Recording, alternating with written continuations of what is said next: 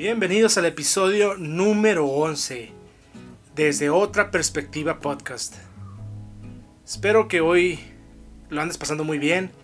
Tal vez son días, noches para ti. Ah, este episodio en particular lo, lo planeé siendo horas muy tarde en la noche. Ah, me sirvió mucho de inspiración una situación personal este, con mi abuelita, la cual amo con todo mi corazón. Y pues espero que te guste, espero que te sea de mucha bendición. Espero también que puedas ver desde otra perspectiva. Como siempre deseo que lo hagas este tema. Y quiero hacer un especial agradecimiento a Isaac, mi amigo podcaster de Sarsa 33 y también un especial agradecimiento a Manny Rivera de Extrapolar Podcast. Ellos dos participaron indirectamente en este, en este episodio y de verdad que agradezco mucho sus comentarios. Por favor vayan y sigan a mis amigos. Y pues sin más, te dejo con el episodio número 11 desde otra perspectiva podcast. Espero que lo disfrutes. Bienvenidos al podcast desde otra perspectiva. Miremos otros puntos de vista que quizás no estés acostumbrado a escuchar. Otro enfoque. Otro ángulo de las situaciones del diario vivir. Otra manera de mirar la vida. Una reflexión. Una conversación. Una narrativa. Y abramos la mente para escuchar y aprender algo diferente. Déjame compartir contigo una experiencia nueva. Desde otra perspectiva. Iniciamos.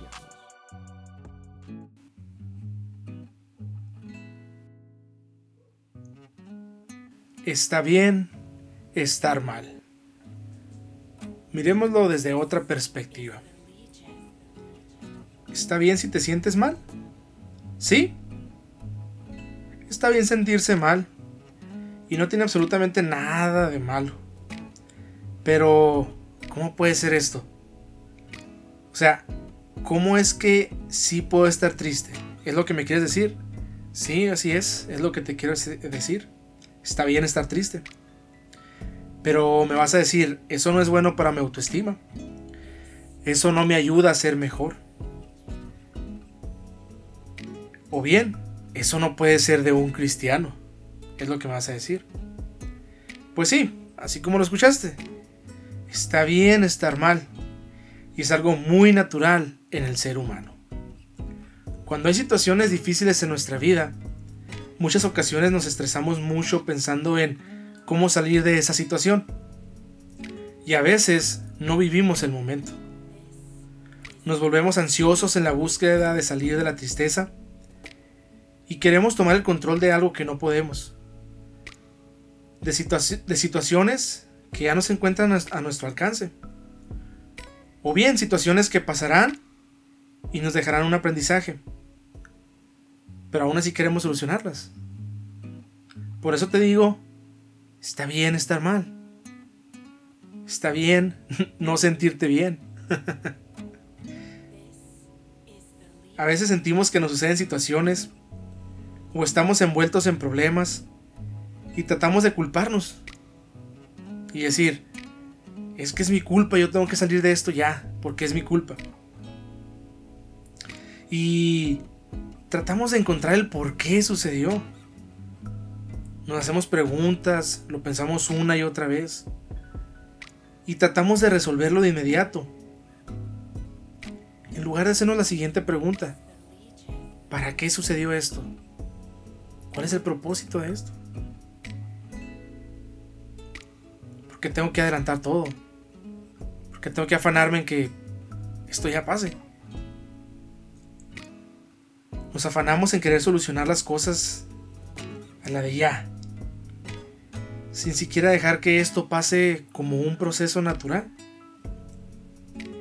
Pero si pudiéramos tener la capacidad de mirar hacia adelante, esa situación o ese problema nos puede enseñar algo nuevo o nos quiere llevar a un nuevo nivel de madurez. Algo que nunca antes habíamos experimentado a lo mejor.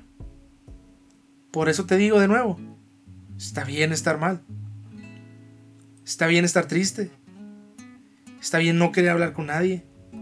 Está bien estar distantes. Está bien vivir este proceso. Sin embargo, no se trata de estar toda la vida así. Porque no quiero dejar el mensaje incorrecto. no quiero que me malentiendas. No se, no se, trata de que toda la vida vas a estar pensando, bueno, voy a sentirme triste para sentirme mejor. No, no, no, no, no. No quiero, no quiero que me malentiendas. Quiero llevarte a la palabra de Dios. Quiero ponerte un ejemplo de Jesús. Siempre me gusta tomar como ejemplo a Jesús porque es el, el modelo a seguir. Porque fue Dios hecho hombre. Cuando Jesús, cuando Jesús estaba en la tierra, Él lloró. Y lo podemos ver en Juan 11:35. Recordemos que Jesús fue Dios hecho hombre. Él experimentó en carne propia este sentimiento del cual te estoy hablando hoy. Jesús lloró al saber la muerte de uno de sus amigos. Dice que al ver a sus hermanas llorando, las hermanas de, de, Lázaro, él se conmovió. Él se sintió triste, como tú y como yo. Él lloró por esta pérdida. ¿Qué nos quiere decir esto? Que el mismo Dios humanizado lloró y se sintió mal. Y me gusta la promesa que Jesús les hizo a sus discípulos. Esa promesa que hasta el día de hoy está vigente. Una promesa que Él sabiendo por lo que iba a pasar, la dejó a ellos. Y como les decía, aún la tenemos vigente.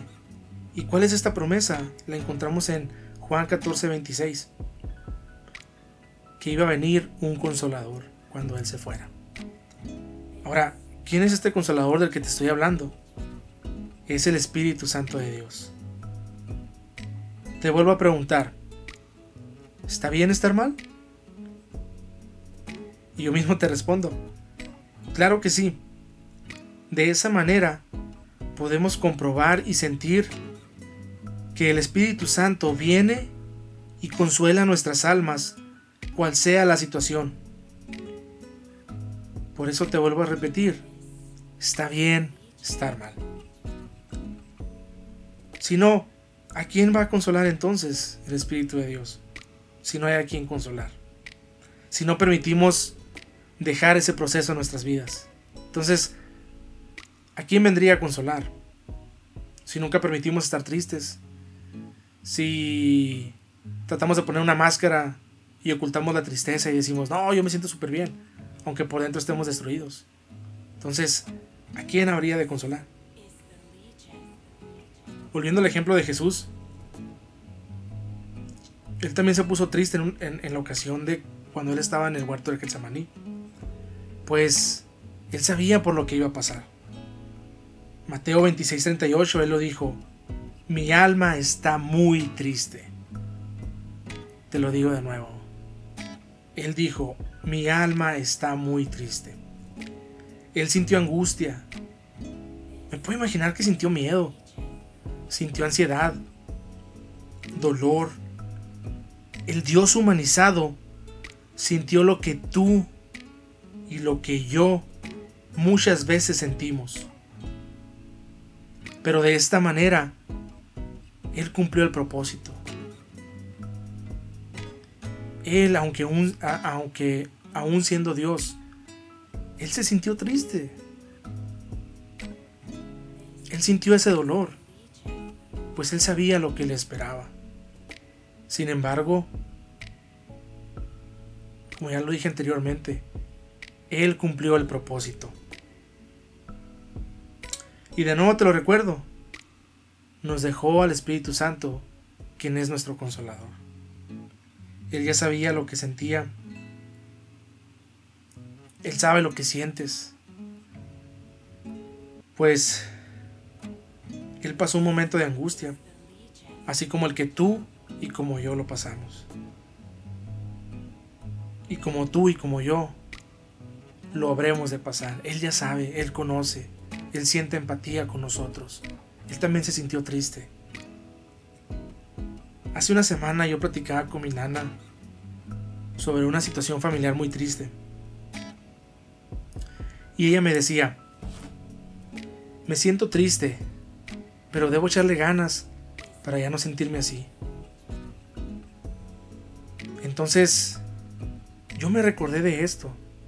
Y de ahí nace este episodio. Sentí dolor. Tanto porque mi nana se sentía triste, pero sentí, sentí dolor porque ella no, no estaba permitiendo vivir el proceso. Ella me dice, ya tengo que recuperarme. Entonces le dije yo, no, le dije, no apresure este proceso por el que está viviendo. Está bien que se sienta triste, es normal. Es de humano sentirnos así. Y fue cuando recordé la promesa que Jesús nos, nos dio, que vendría el Espíritu Santo a consolarnos. Pero, como lo pregunté anteriormente, ¿cómo va a consolar a alguien que no está triste? Alguien que no permite eso en su vida. Cuando me encontraba escribiendo, estaba platicando con dos amigos, Isaac y Manny. Era muy de noche, casi madrugada, cuando yo estaba, cuando yo estaba escribiendo y que, que Dios estaba hablando a mi vida muy fuerte. Entonces, mi amigo Isaac me dijo lo siguiente. Sí, tristeza te ayuda a reflexionar y te anima a crecer. Si siempre estás positivo y alegre, nunca tendrás las antenas puestas de cómo aprender de tus errores ni cómo ser más considerados con otros. O sea, cómo tener empatía con otros si nunca has estado triste. Y cuando te topas con otra persona que está sufriendo, sí lo vas a poder entender. Te ayuda también a perdonar. Te ayuda a ser más un ser humano. Algo que con la felicidad no lo vas a experimentar. En la película de Intensamente hay un personaje muy peculiar al cual se resistían a dejarlo actuar. Y era la tristeza. Yo creo que muchos de ustedes lo han de, lo han de recordar. En la escena cuando el elefante se puso a llorar, ¿recuerdan lo que hizo tristeza y lo que hizo felicidad? Felicidad no, no permitía que, que el elefante se sintiera triste. Ella quería hacerlo reír, quería hacerlo sentir bien, quería, quería que el elefante se, se animara y que siguieran adelante, pues estaban mediante una situación muy difícil. Sin embargo, Tristeza se sentó a la par y le tocó la mano al elefante y le dio un abrazo. Después de dejar que el personaje estuviera triste, él se sintió mejor. Sí, lo abrazó la tristeza. Él lloró, es una escena, en lo particular, ah, bastante fuerte para mí. Porque él empezó a llorar y, y llora desconsolado, pero después de eso, él se siente mejor. Ahora, cuanto más conozcas la tristeza, serás más luz de esperanza para otros. El éxito no inspira, sino la manera en que alguien se levanta. Podemos ser vulnerables y empáticos con otros. Fue lo que me dijo mi amigo Isaac. También compartía mi amigo Manny Rivera acerca de este tema y me decía, esto es, esto es como la resiliencia, me dijo. Y me dijo una frase que me gustó mucho, que es doblarte pero sin quebrarte, que el dolor te haga más fuerte más sabio para poder vivir la siguiente etapa. Esto me gustó mucho. Porque es verdad, cuando nosotros permitimos, permitimos este proceso, podemos aprender. Podemos ser más fuertes. Pero es importante vivirlo. Es importante no adelantar este proceso es importante dejar sentir estas emociones. Y no me malentiendas. De nuevo, no quiere decir que toda la vida debemos estar tristes. Pero la tristeza también es parte de nuestra vida y muestra vulnerabilidad en nosotros y en las demás personas. Erróneamente muchas veces aconsejamos cuando vemos a alguien triste, le decimos, ¡Hey, ánimo! Tienes mucho por qué vivir, tienes mucho por qué hacer. Y nos empeñamos en, recalcarle todo aquello que tienen, en lugar de ser empáticos.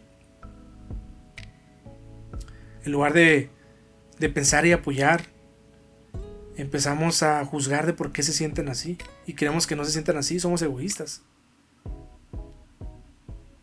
Siempre hay tiempo para todo, inclusive para estar tristes. Y Salomón, el rey Salomón lo dijo en Eclesiastés, hay tiempo para estar triste también, esto lo vemos en Eclesiastés 3.4. Cuando alguien te diga que no debes estar triste, es probable que naturalmente no te quiera ver así, es normal, más si es un familiar tuyo quieran verte muy animado.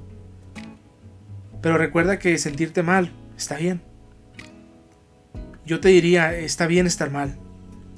Porque después de todo esto vendrá el consuelo y podrás sentirte mejor. Podrás haber aprendido algo nuevo y tendrás una nueva experiencia. Hay dos promesas en la Biblia que me gustan mucho y quiero cerrar con estas. La primera la encontramos en Mateo 5:4 y dice, bienaventurados los que lloran, porque ellos recibirán consolación. De nuevo, bienaventurados los que lloran, los que lloran, los que están tristes, porque ellos van a ser consolados. Como les decía anteriormente, el Espíritu de Dios es quien nos consuela. Cuando vamos a Dios, Él nos va a consolar. Él nos espera con los brazos abiertos para ofrecernos ese amor y ese consuelo que tanto estamos buscando. Quiero dejarte otra promesa y la encontramos en Romanos 8:28. Y sabemos que los que aman a Dios, todas las cosas les ayudan a bien. Esto es, a los que conforme a su propósito son llamados. Dice, todas las cosas les ayudan a bien. Como te lo he venido diciendo los últimos minutos, está bien estar mal. Después de la tormenta va a venir la calma. Suena bien cliché esa, esa frase, pero es verdad. Después de esta situación que estás pasando, va a venir la respuesta. Va a venir la solución. Pero quiero recordarte algo. Dios te quiere consolar. Dios te quiere abrazar. Solamente tenemos que buscarlo. Solamente tenemos que buscar ese consuelo. Ahí está. Entonces, si lo vemos desde otra perspectiva, está bien estar mal.